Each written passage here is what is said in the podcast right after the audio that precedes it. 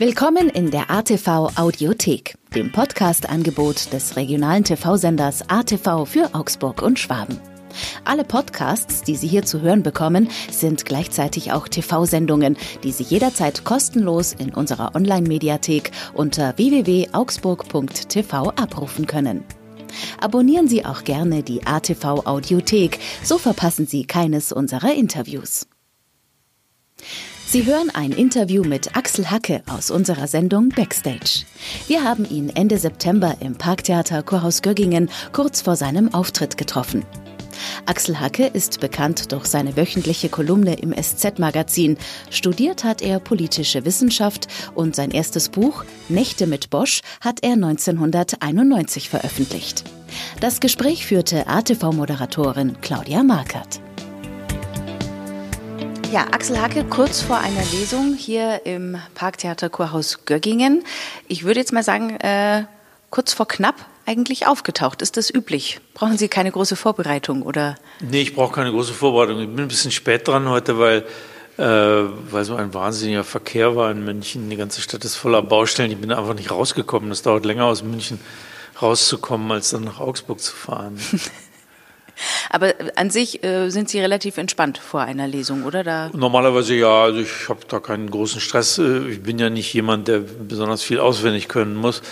Ähm, ich äh, habe da keinen. Meine Frau sagt immer, sie sieht mich nirgendwo so entspannt wie auf der Bühne. Können Sie sich noch an Ihre erste richtige Lesung so erinnern? Weil ich sage mal, das gibt es ja jetzt noch gar nicht so lange, dass wirklich Schriftsteller, Autoren auf die Bühne gehen. Das war vielleicht vor 20 Jahren eher noch so, dass es vielleicht irgendwie in den Buchhandlungen so war, wenn man ein neues Buch rausgebracht hat, dass da eine Lesung war. Wann, wann war Ihr erster großer Auftritt auf einer Bühne? Also ganz großer, das, das weiß ich nicht mehr so genau. Also ich habe am Anfang ja, ich habe klein angefangen, auch in Buchhandlungen vor fünf Leuten. Und ich habe so angefangen, dass ich halt auch so mit dem Buch vor mir vorgelesen habe, weil ich dachte, so ist das halt, ja. Aber je öfter ich dann mich ein bisschen entspannt habe und einfach auch erzählt habe zwischen den Texten, lockerer geworden bin, desto mehr habe ich gemerkt, dass den Leuten das gefällt. Und dann sind es auch immer mehr Leute geworden. Und dann bin ich auch rausgegangen aus den Buchhandlungen äh, aus diesem klassischen Milieu da. Ich habe auch nicht mehr einen Tisch vor mir, wenn ich lese, sondern ich sitze einfach auf dem Stuhl frei auf der Bühne.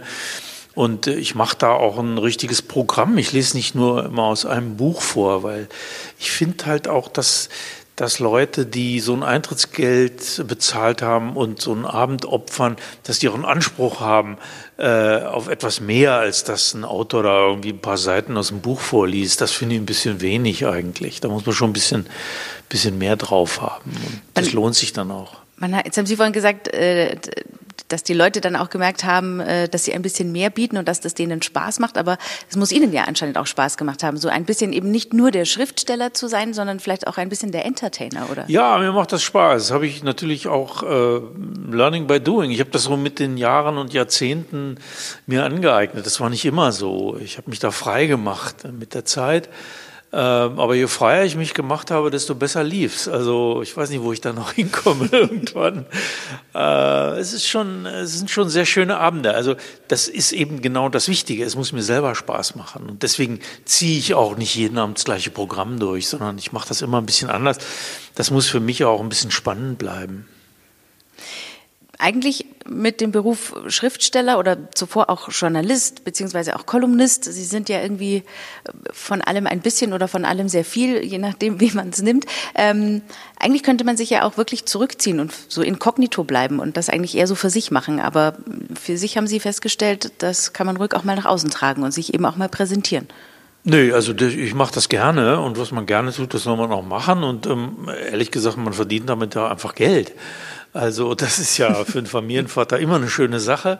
Äh, und äh, ich, ich mache den Beruf ja nicht nur aus Idealismus. Äh, es ist ein Beruf, der mir Spaß macht, aber ich mache ihn halt auch, um meine Familie damit zu ernähren. Und das sind Lesungen, also gerade Lesungen in so einem Rahmen wie hier in Augsburg natürlich sehr, sehr nützlich, weil äh, wenn man so einen Abend im Theater macht und meistens sind die Theater ja voll, da muss man schon viele Bücher schreiben äh, für das Geld, was man da verdient. Also das ist schon einfach auch äh, super für, für so einen, der ein bisschen Geld braucht. Jetzt haben Sie vorhin schon gesagt, das Kurhaus hier in Göggingen ist Ihr Stammtheater in Augsburg.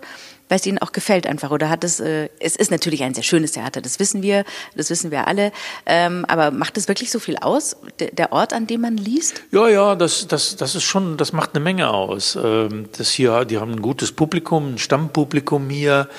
Äh, da herrscht immer eine gute Atmosphäre, da geht man gerne auf die Bühne, da muss man sich nicht irgendwie zwingen oder so innerlich überreden, sondern äh, da geht man gerne raus und da entsteht dann oft auch eine Atmosphäre, die, die heiter ist und gelöst und äh, darum geht's ja auch in so einem Theater, nicht? Dass eine Art von, von Verbundenheit entsteht äh, zu, den, zu den Leuten, die da unten sitzen, zwischen Autor und Publikum, ja. Kommen wir vielleicht auch noch auf den Kolumnisten. Sie sind immer noch äh, für, für treue Leser einmal in der Woche äh, in der SZ ähm, präsent. Das ist ja wirklich äh, so, so eine wöchentliche Auftragsarbeit. Wie, wie machen Sie das oder fällt Ihnen das schwer oder ist das für Sie ganz leicht, wirklich einmal in der Woche wirklich auf den Punkt etwas abzuliefern? Ich mache schon sehr lange. Das SZ-Magazin gibt es seit 1990 äh, und genauso lange schreibe ich Kolumnen da drin. Ähm, und, und das ist natürlich eine Gewohnheit geworden. Ehrlich gesagt, ich meine, das sind 30 Jahre her. Äh, ich bin 65, also ungefähr mein halbes Leben lang habe ich solche Kolumnen geschrieben. Ich weiß ja schon gar nicht mehr, wie das Leben ohne sowas ist, wenn man jede Woche sowas schreiben muss ähm, und auch schreiben will. Also das, das ist ja ein, das ist irgendwie auch ein Bedürfnis. Das ist unterschiedlich schwer. Manchmal ist es äh, echt mühsam äh, weil, weil die Themenlage irgendwie schwierig ist oder man vielleicht auch gerade viel anderes zu tun hat oder müde ist oder weiß der Teufel was.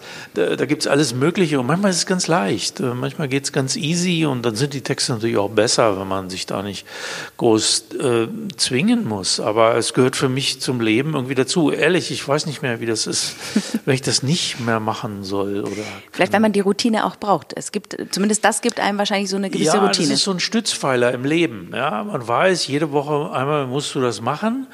Ähm, und das gibt eine Sicherheit auch, ja. Also das habe ich immer gemerkt, auch in Phasen des Lebens, wo ich irgendwie unsicher war oder mir nicht gut ging oder sowas.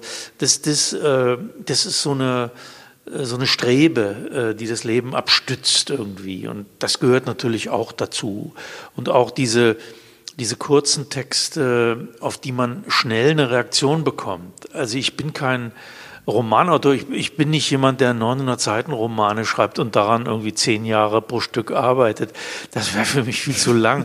In der Zwischenzeit würde ich irgendwie unsicher werden, da würde ich mir überlegen, was machst du hier eigentlich? Ja, ist das wirklich richtig? Und bei diesen kurzen Sachen, da kriegt man schnell irgendwie einen Zuspruch und dann ist das wieder gut, ja. Sie haben es gerade schon angesprochen, Sie sind dieser 65 geworden. Eigentlich äh, für einen Arbeitnehmer, einen klassischen, äh, eigentlich so das Rentenalter, aber in Ihrem Beruf und als Selbstständiger hoffentlich noch lange nicht dran zu denken, oder? Nee, nee, also ich meine, äh, was soll ich, was soll ich da, Rente, das, Warum, warum soll man mit 65 aufhören zu arbeiten, solange man noch äh, gut arbeiten kann? Also das ist doch sinnlos. Äh, ich mache da einfach weiter, solange ich das will und vielleicht mache ich irgendwann mal ein bisschen weniger oder sowas. Aber äh, kann es mir ein bisschen besser einteilen und äh, muss nicht mehr alles mitnehmen, so, das ist ja klar. Aber äh, aufhören zu arbeiten, das kommt bei mir erst, wenn, wenn ich wirklich also wenn mir meine Frau sagt, hör mal, äh, das ist jetzt ein bisschen gaga, was du da schreibst, das wiederholt sich oder das klingt ein bisschen senil, äh, dann hoffe ich, dass ich in der Lage bin, noch aufzuhören rechtzeitig. Ist sie denn Ihre, Ihre Frau, ist das Ihre äh, größte Kritikerin auch oder liest die wirklich immer noch alles quer? Ja, also ne, die Kolumnen nicht. Also das würde ich ihr nicht zumuten. Äh, da, da, dafür gibt es eine Redaktion auch. Ähm, das, das, das macht sie nicht. Aber wenn ich ein Buch schreibe, das liest sie immer vorher und da ist sie tatsächlich auch meine härteste Kritikerin neben meiner Verlegerin, die da auch ganz schön zulangen kann. Äh, das ist wichtig, dass man das hat. Es gibt wahnsinnig viel, wenn man ein bisschen Erfolg hat, es gibt wahnsinnig viele Leute, die immer zu sagen, Mensch, wie toll und wie klasse wieder und großartig. Ja gut, das ist schön, das äh, hilft einem auch, aber äh, man braucht zwei, drei Leute, die einem äh, auch sagen, wenn was nicht stimmt, weil ähm, damit man sich nicht blamiert oder damit man auch äh, dabei bleibt, was man, was man will und was man kann. Also da, da muss man der Wahrheit schon ins Gesicht sehen. Das verlange ich auch. Hat auch gut funktioniert bis jetzt das System mit, mit Verlegerin und Frau als Kritikerin, weil die Bücher bis jetzt ja alle sehr wohlwollend aufgenommen wurden. Ja, ja, die können das ganz gut, die beiden. Ja, die machen das auch ganz gut. Und es ist manchmal schwer, weil äh, wenn ich wenn ich jetzt meiner Frau oder eben meiner Verlegerin äh, ein Buch gegeben habe oder eine, vielleicht auch mal eine Roh, natürlich eine Rohfassung erstmal von einem Buch und wir haben dann irgendwie zwei Stunden darüber gesprochen, da, da wanke ich schon manchmal aus dem Raum, weil ich mir allerhand habe anhören müssen. Aber es ist wichtig. Wichtig und gut. Ich hoffe, heute äh, kommt Ihnen niemand, oder heute haben Sie das Wort, glaube ich, da wird Ihnen hoffentlich niemand äh, dazwischen reden und Ihnen einfach nur lauschen und zuhören. Deswegen wünschen wir Ihnen jetzt äh, viel Spaß bei Ihrer Lesung hier im Kurhaus Göggingen. Danke für das Gespräch, Axel Dankeschön, ich denke auch. Ja.